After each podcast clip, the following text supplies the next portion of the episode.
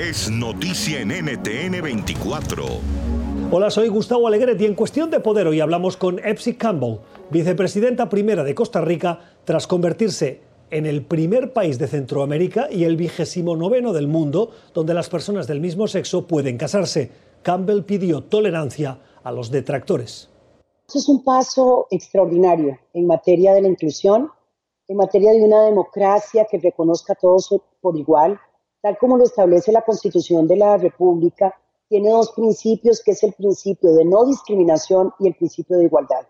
La Sala Constitucional, en acatamiento a una opinión consultiva que hiciera el anterior gobierno de la República, eh, a través de su vicepresidenta, eh, Anelena Chacón, eh, contesta de manera contundente que el matrimonio entre personas del mismo sexo es un derecho para estas personas y la sala constitucional de nuestro país confirma que esa opinión es vinculante y a partir del día de hoy, en efecto, Costa Rica camina en esa senda. Yo entiendo que ningún cambio de este tipo es un cambio eh, fácil para sectores de la población que todavía eh, se aferran a una, a una visión de sociedad muchas veces amparada por la religión que no permite mirar que todos los seres humanos tenemos que ser tratados igual.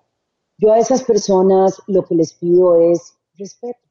respeto a la ley, respeto a los otros eh, seres humanos igual que ellos, la no imposición de sus visiones religiosas en otras personas. Yo creo que el principio de la, del respeto entre unos y otros, de la convivencia y de la libertad, es que nosotros nos apliquemos a nosotros mismos aquello que creemos, que seamos consecuentes con nuestra religión, si así creemos que la religión lo plantea, pero no podemos imponer y menos eh, tratar de detener el avance que se va dando en materia de derechos humanos. Tenemos que empezar a mirar a, los otros seres humanos con amor y con respeto. Principio, por cierto, también religioso, el principio del amor. Eso quiere decir que entendamos a cada uno